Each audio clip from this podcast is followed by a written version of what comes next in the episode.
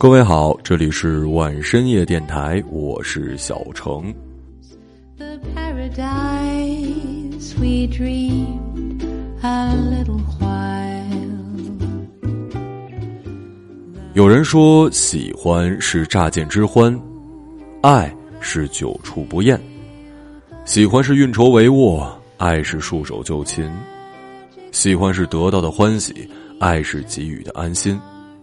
喜欢是对你产生欲望，爱是为你克制欲望。爱，让人感觉好像有了软肋，却又突然拥有了铠甲。每个人对于爱的理解都不一样。对于七零后、八零后的人来说，也许爱情是诗和远方，是徐志摩，是三毛；而我们九零后，也许少了长辈年轻时的那些浪漫，更多的人觉得爱一个人应该是日常的，比如爱就是想要多陪他遛遛弯儿、逛逛超市，陪他无所事事。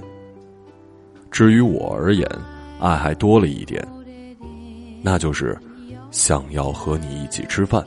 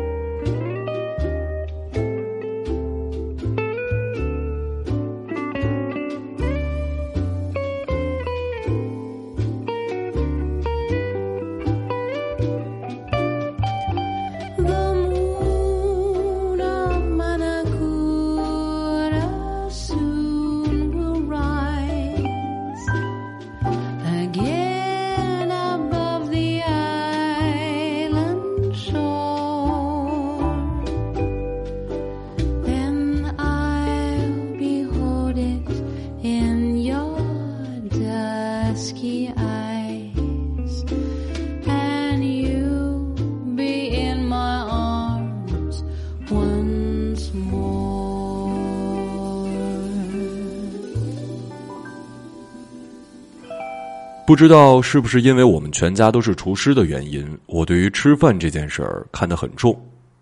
虽说不是顿顿都得弄七个碟子八个碗，但也要有荤有素。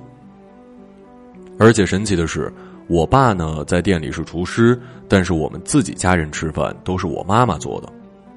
爷爷年轻的时候也开过饭店，并且还额外兼职这十里八乡的红白喜事儿总厨的角色。我记得在之前的节目里讲过，就是以前在农村呢，家里出了什么事情要请客，不会去饭店，而是在家里搞几个空了的汽油桶，然后做成一个个大炉灶，之后请来大厨在家里做，宴席呢直接就摆在院子里。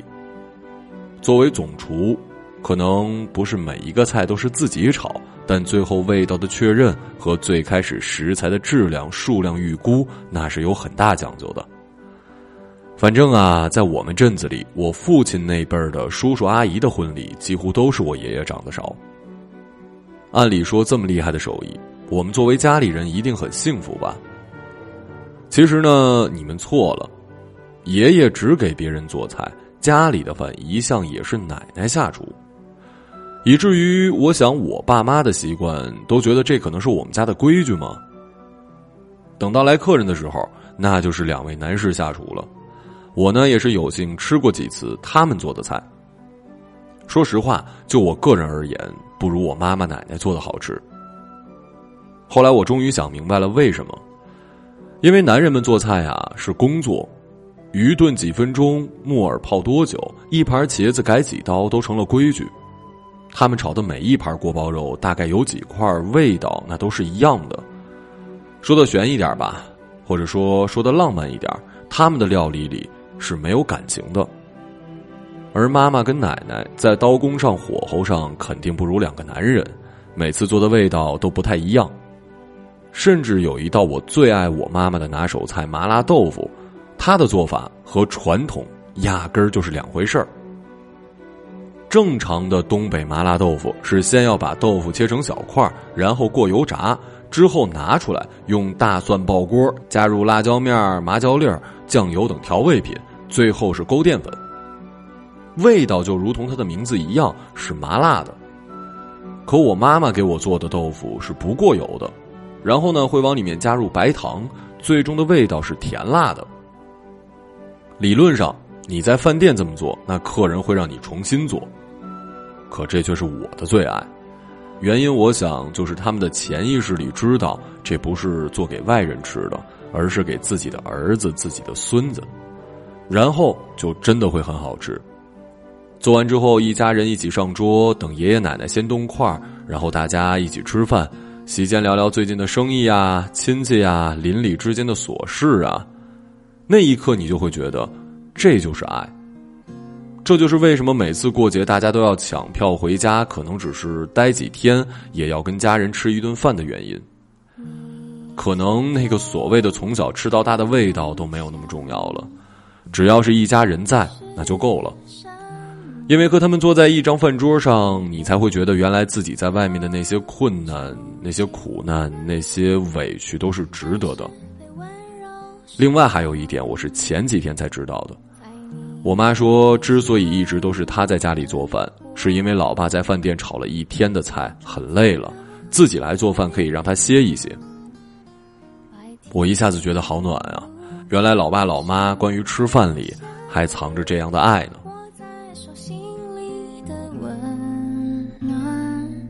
轻轻牵着你的手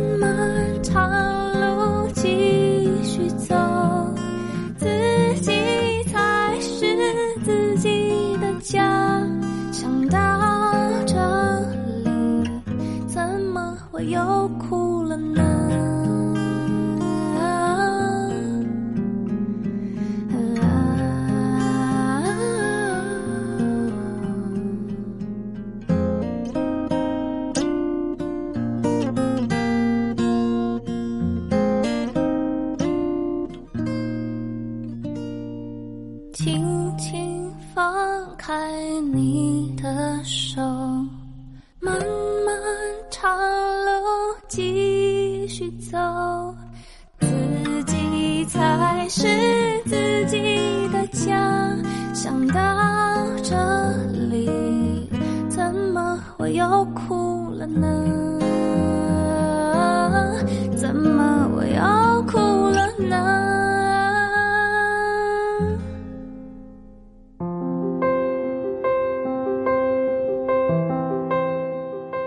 总有人问：如果想知道自己是否喜欢一个人，怎么做呢？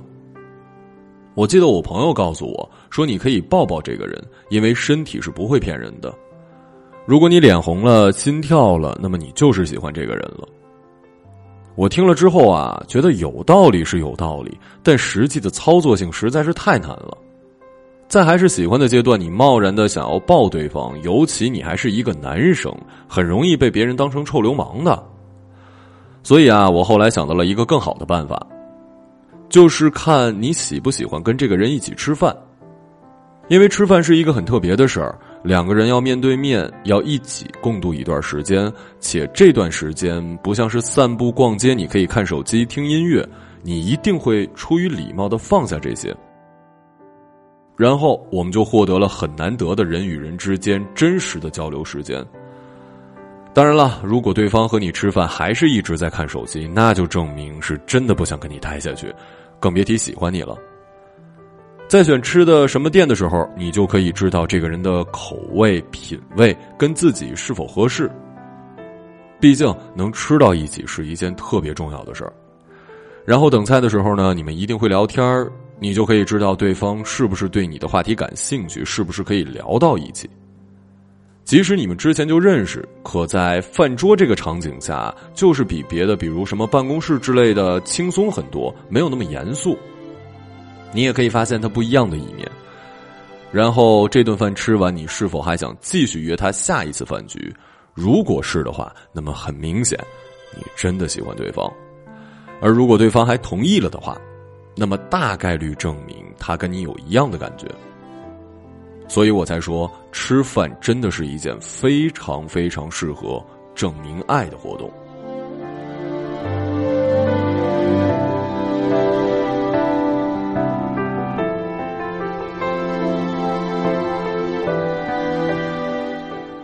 李安的电影《饮食男女》中有这样一个家庭。父亲老朱是一个大厨，年龄渐大之后，他只能用每周一桌丰盛无比的菜肴来表达自己的关爱。家庭的支离破碎，亦是从不好好吃饭开始的。宴席总是在中途被打断，三女儿怀孕，大女儿闪婚，最后父亲准备娶一个小姑娘，年龄竟然跟女儿们相仿。闹剧过后，彼此慢慢和解的一家人重新坐在一起，终于吃上了一餐饭。能坐在一起吃火锅的人，一定是同一个世界的人。《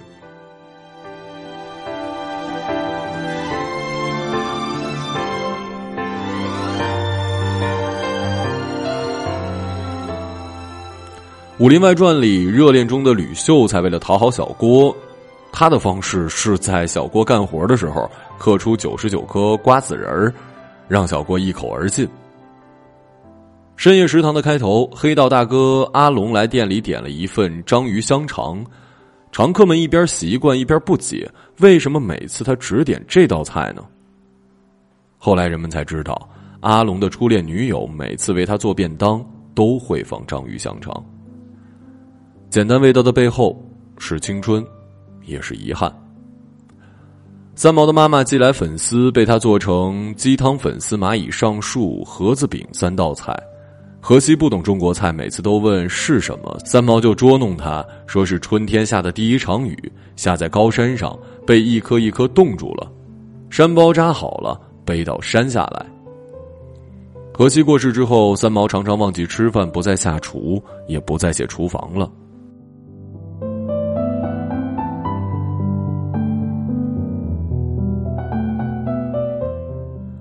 韩剧《一起用餐吧》的最后一集里有一首小诗，献给因为孤独吃很多饭的你，献给因为厌倦睡很多觉的你，献给因为悲伤哭很多的你。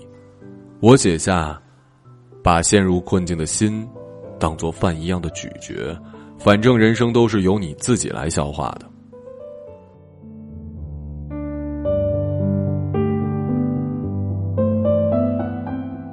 曾经，K Y 写过一篇文章，从科学的角度告诉我们，想和一个人吃饭，真的是因为爱。摄入糖分激活中枢神经中的多巴胺受体，期望达成的满足和快感随之而来。从这一点来看，唯有爱与美食才能制造快乐。心理学也早已盖章认定，不饿但吃的人往往是情绪性进食，用进食来获得掌控感。所以，食物真的能满足情感需求。那些吃完好吃的获得的治愈和勇气，从来都不是错觉。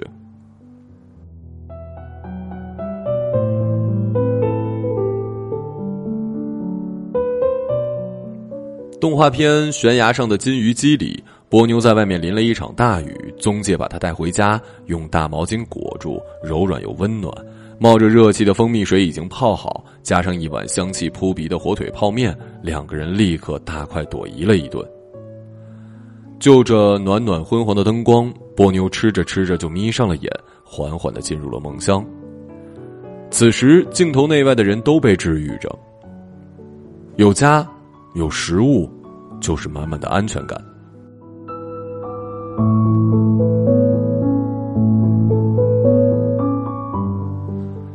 一位自杀未遂的女孩在她的社交网络写下绝望的句子：“不求同情，只为告别。努力过，撑不下去，对不起。”然后没入黑夜，只身走向了河边。不知道是谁第一个发现了这条状态，小心翼翼的询问着：“小姐姐，我可以请你吃饭吗？”瞬间，成千上万的陌生网友在留言区排起了队形。来北京吧，请你吃烤鸭；来成都吧，请你吃火锅；来东北吧，请你吃雪糕；来广州吧，请你吃早茶呀。最后，女孩得救了，这顿百家宴将永远的留在茫茫网络的一角和她的心里。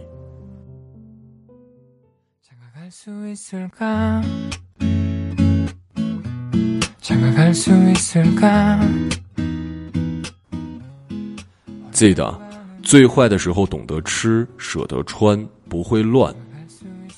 我爱你，所以我想请你吃顿饭。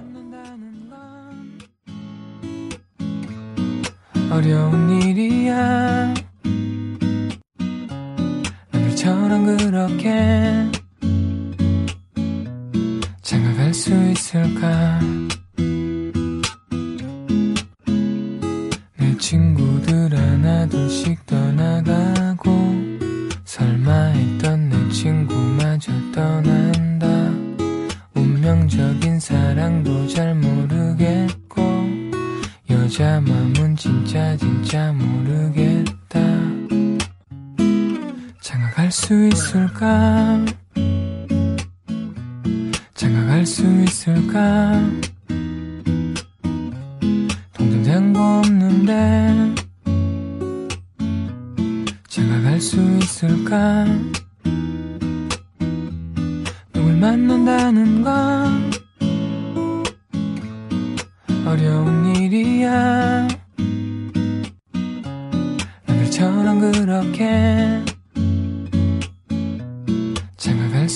있을까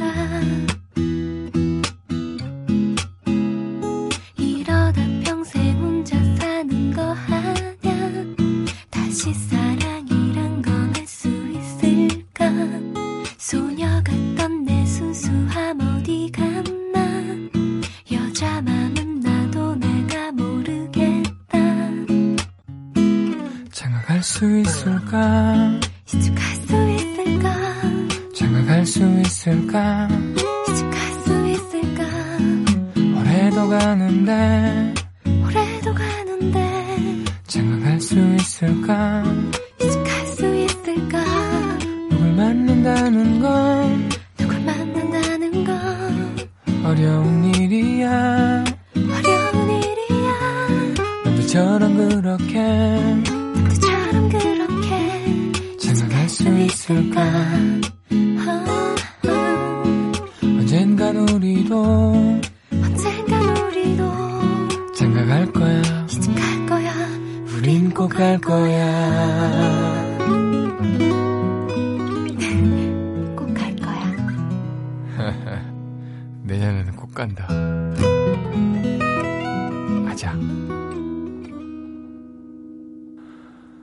那么今晚要推荐的不是电影，而是一部日剧。轮到你了。这并不是一个美食故事，而是一个悬疑烧脑剧，甚至有人已经给这部日剧封神了。故事的引入是从一对姐弟恋的夫妇出场开始的，两人相差十五岁，刚刚搬家到这家公寓。邻居里的年轻人们做着各式各样的工作，有大学生，有健身房的教练，有打零工的，有的是朝九晚五的上班族，还有一些各怀心事的中年人，分别遭遇着婚姻的问题、事业的瓶颈、婆媳关系的矛盾，暗潮涌动。大家参加业主大会的时候，管理员建议玩杀人游戏。大家都以为真的只是一个游戏，但万万没想到，管理员的突然死亡打破了原本的平静。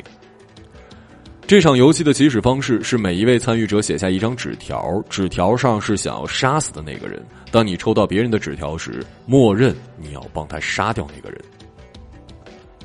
轮到你了的意思就是说不准下一个死的就轮到你了。随着剧情的不断发展，几乎每集都会有人离奇死亡，每集都在收集线索、寻找凶手。这场游戏变得扑朔迷离，每个人心里都藏着故事和秘密。而之所以在今天的节目里推荐这部剧，是因为我发现，除了悬疑之外，后半季中几乎每一集都会出现这样的一幕：男主角为了求男二号协助查案，天天端一小碗火锅去对方家里坐着，要求一起吃。要知道，男二号原本是一个只吃浓缩营养包的极品 IT 男，却也架不住火锅外交的攻势，逐渐的打开心扉，在一顿顿晚饭中和男主角成为了交心的挚友。你看呀，即使在杀人犯的生活里，即使在每个人都可能是凶手的背景下，平时紧张兮兮的人们也会在吃饭的时候放下心，说出心里的话。这可能真的就是一起吃饭的意义吧。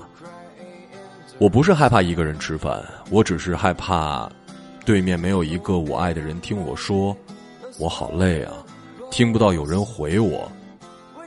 再难也要好好吃饭，有我呢。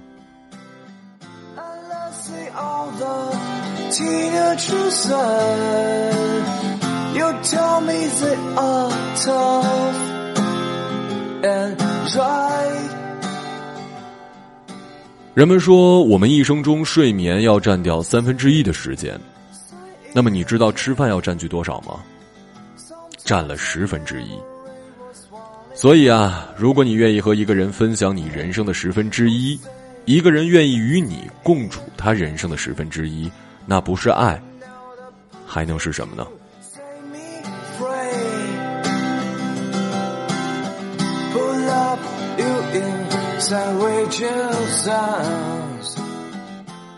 这里是万深夜电台，我是小程，时间不早，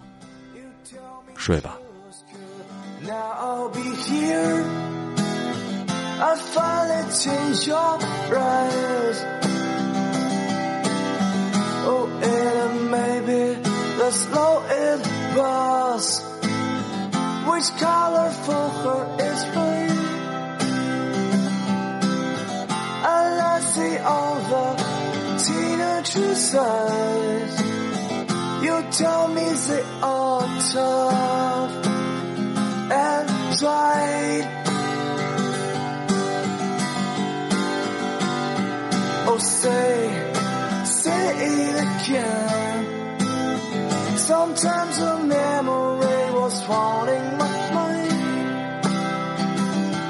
Oh, say, say it again.